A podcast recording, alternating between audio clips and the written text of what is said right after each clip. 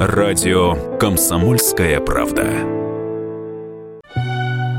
На 91-м году не стало Энио Мариконе. Известный композитор, который обрел популярность еще в конце 60-х годов, дожил до преклонных лет, оставив после себя гигантское музыкальное наследие. Родившийся в столице Италии, Энио продолжил семейную традицию. Отец – музыкант, трубач в джазовом ансамбле, начал с самого раннего возраста обучать своего старшего сына музыке. И юный Энио свою первую музыкальную композицию напишет уже в шестилетнем возрасте.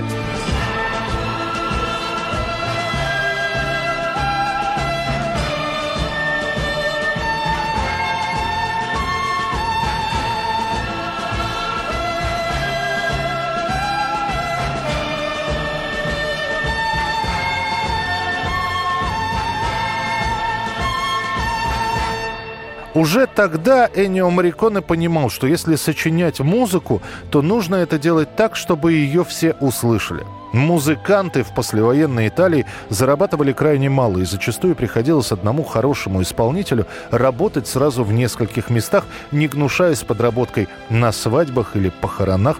А что уж говорить про композитора, который бегает по разным театрам, предлагает свою музыку. Где-то берут, но платят мало, где-то не берут вовсе. Лишь когда Мариконе исполнится 33 года, он, наконец, найдет нишу для себя.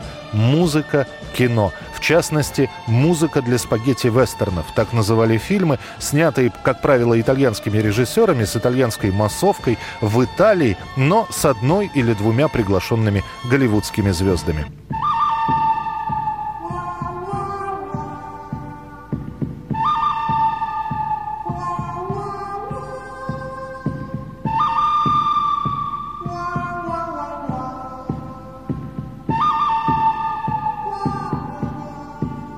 По приглашению режиссера Серджио Леоне Энио Мариконе пишет музыку к знаменитой долларовой трилогии «За пригоршню долларов», «На несколько долларов больше» и к фильму «Хороший, плохой, злой». И оказывается, что Мариконе гениальный стилизатор.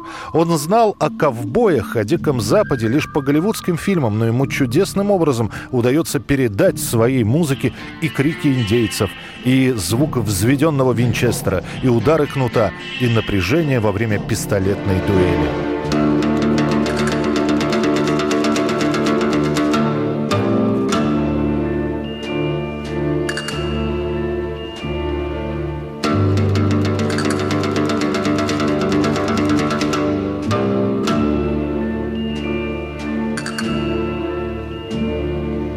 Саундтреки к этим спагетти-вестернам выходят отдельными пластинками, и за довольно короткое время Мариконе становится чуть ли не главным композитором итальянского кинематографа. Он очень легко переключается с тематики Дикого Запада на современность, современности на историю. Он может написать музыку к чему угодно. Даже взяв знаменитую традиционную народную мелодию, итальянскую тарантеллу, Мариконе делает свою авторскую обработку.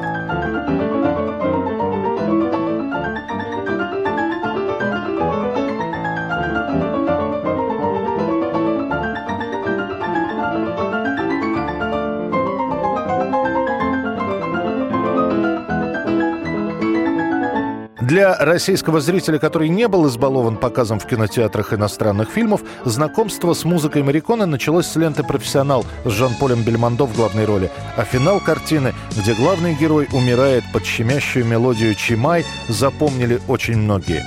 Спустя три года после «Профессионала» новая музыка Мариконы открывает знаменитый сериал про комиссара Катани «Спрут».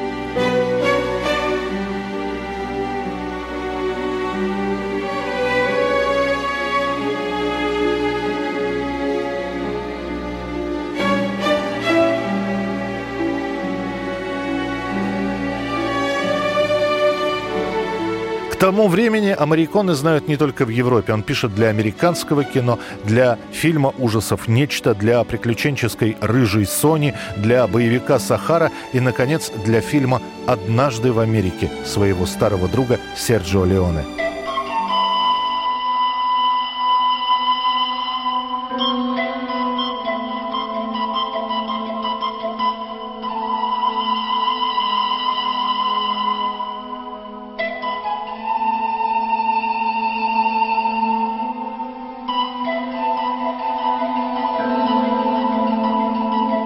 «Я счастливый человек», — говорил Мариконе. «Для меня важно не самоутвердиться в чем-то, не записать мелодию, которую потом будут исполнять все, кому не лень. Для меня важнее, чтобы моя музыка вела по сюжету».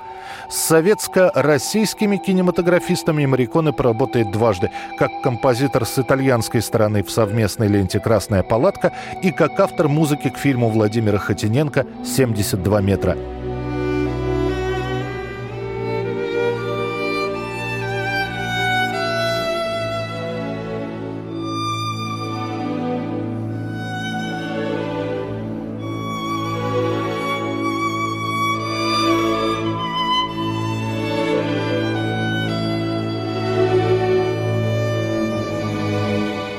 Почти 500 фильмов и ни одного Оскара за музыку. Многим казалось это несправедливым. И вот в 2007 году Мариконе получает почетный Оскар по совокупности заслуг. Награду ему передает старый друг Энио, Клинт Иствуд.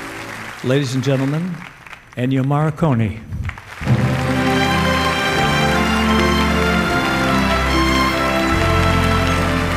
Как многие считали, эта почетная награда – вершина признания в творчестве Мариконы. Но это не так. У него еще хватило и силы, и таланта, чтобы напоследок напомнить о себе. Сначала тарантиновский «Джанго освобожденный», а после и омерзительная «Восьмерка Квентина». И еще один «Оскар», уже не почетный, а полновесный, за музыку к фильму. Ennio Morricone, The Hateful Eight, my brother, di Fratellino. Not too tanti. This is the first Oscar and sixth nomination for Ennio Morricone. Говорят, что Тарантино хотел позвать Энио Мариконе для своей ленты «Однажды в Голливуде», но к тому времени композитор уже тяжело болел. Он ушел из жизни, оставив после себя часы записанной и написанной музыки. Кто-то уже подсчитал, что если начать слушать все то, что создал Мариконе, понадобится около трех дней непрерывного прослушивания.